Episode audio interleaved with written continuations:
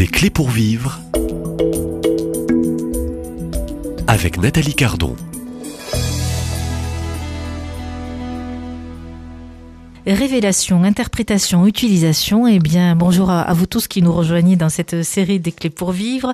Je reçois toujours euh, l'auteur de ce livre, l'intercession prophétique, Anne Lemaître. Et bonjour Anne Lemaître. Bonjour Anne Alors oui, j'ai donné euh, trois, trois, mots là. J'ai parlé de révélation, euh, d'interprétation et, et d'utilisation. Et c'est un peu l'objet aussi de ces premières minutes dans cette émission, je le rappelle, qui nous invite hein, et nous donne quelques clés dans notre trousseau, peut-être pour devenir, euh, en tant que baptisé, euh, chrétien, euh, peut-être ce futur intercesseur, allez, on va le dire, prophétique. Qu'en pensez-vous Alors, la révélation. Alors, les, trois mots, je les utilise, vous allez comprendre. Vous savez, dans le dernier entretien, on a parlé de mouvement, que l'esprit nous mettait en mouvement. Donc, il nous faut comprendre que l'esprit nous met en mouvement et en action. Et pour comprendre ce mouvement et cette action, je vais utiliser ces trois mots. Révélation, interprétation et utilisation. Donc, euh, j'ai essayé de vous expliquer que Dieu nous parle. Dieu nous aime, donc Dieu nous parle. Et il a diverses manières de nous parler. C'est ce qu'on appelle une révélation. Dans cette révélation, ça peut être une parole de Dieu, ça peut être une vision, ça peut être un charisme. Voilà, Dieu parle de mille et une manières. Donc il nous révèle des choses, d'où le mot de révélation. Donc ça, c'est quelque chose que qui, est concret que l'on reçoit, d'accord? Après, donc du coup, ce que l'on reçoit, il faut l'utiliser, c'est l'utilisation. Qu'est-ce que je vais faire? Comment utiliser? Comment interpréter? Pardon, excusez-moi. Le deuxième terme, c'est l'interprétation. Comment je vais interpréter ce que Dieu me donne? C'est-à-dire, on reçoit une vision et on interprète ce que Dieu me donne. Je vais vous donner des exemples après. Et le, troisième, c'est donc d'utiliser, de mettre en action ce que l'on reçoit. D'accord? Donc, je vais vous donner des exemples. Le premier exemple, c'était, je me trouvais à une conférence ce n'était pas moi qui donnais la conférence, mais c'était donc quelqu'un qui donnait une conférence. Et puis il avait pris euh, Jean 11, donc euh, euh, dans l'évangile de Jean, au chapitre 11, donc c'est la, la résurrection de Lazare. D'accord? Jean 11, c'est la résurrection de Lazare. Et donc, dans la résurrection de Lazare, Jésus fait diverses actions. D'accord? Donc, la première action, il va pleurer. Et puis il va dire de euh, rouler la pierre. Et puis il va euh, se tourner vers son père. Et puis il va se mettre à parler. Et puis euh, il va prendre autorité et dire Lazare sort et Lazare sort. Et puis donc celui qui donnait ce, ce texte-là, il dit ben on va faire exactement. et puis quand Lazare sort, Jésus dit déliez-le et laissez-le aller. Donc celui qui prêchait, donc il dit comme ça, et on va faire exactement ce que Jésus nous a dit de faire, de délier euh, Lazare qui sort du tombeau pour lui permettre de partir. Donc il dit, moi je vous dis ça parce que j'ai reçu qu'il faut qu'on le fasse. Donc il avait reçu quelque chose de la part de Dieu. Donc il dit comme cela, euh, puisqu'on l'a reçu de la part de Dieu, eh bien on va, l'interprétation que j'en ai, c'est-à-dire qu'on va nous-mêmes enlever les bandelettes. Donc il nous dit, vous mettez deux par deux, en mouvement. D'accord On se mettait deux par deux.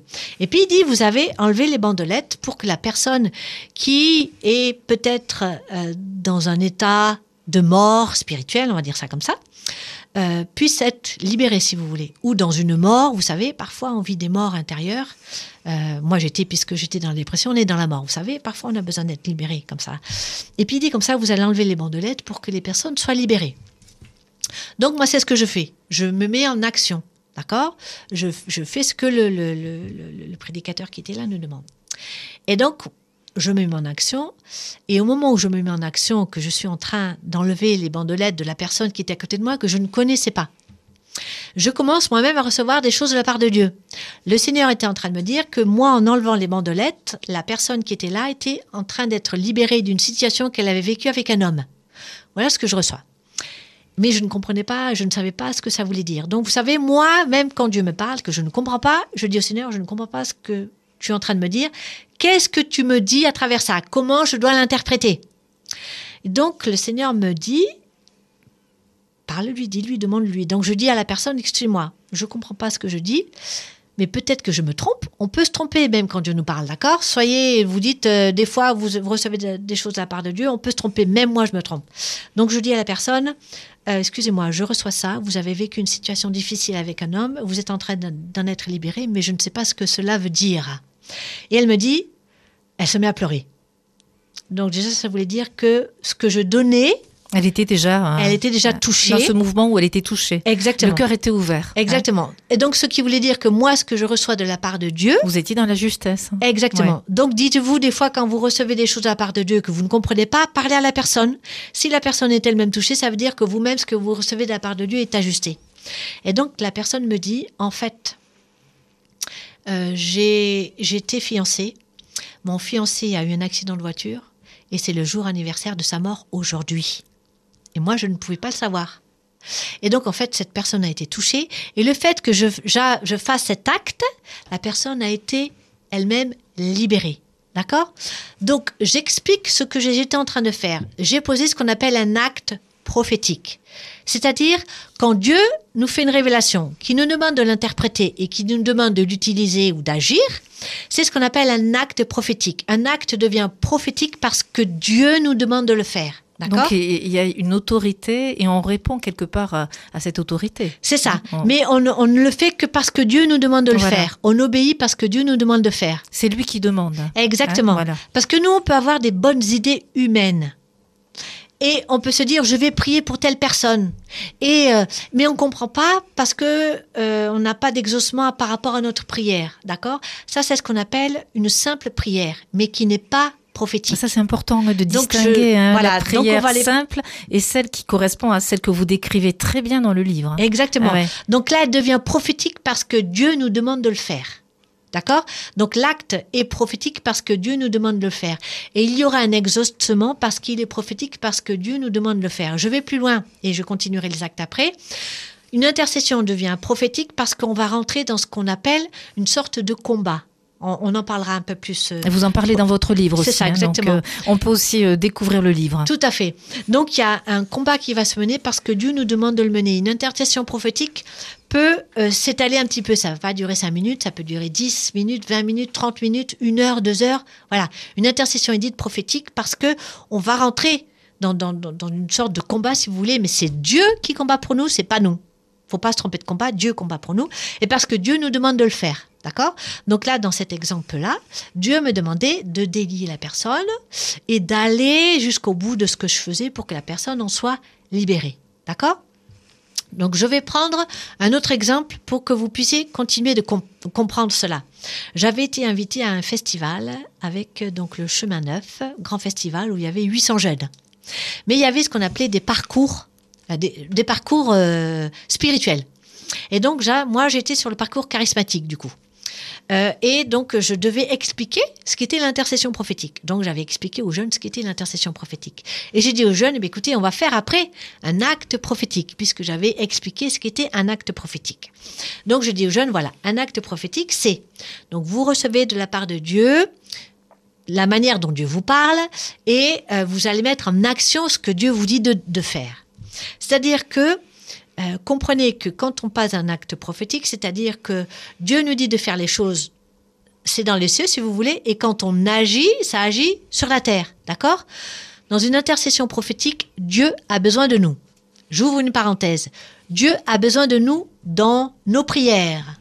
Dieu a besoin de nous pour qu'on puisse parler, agir.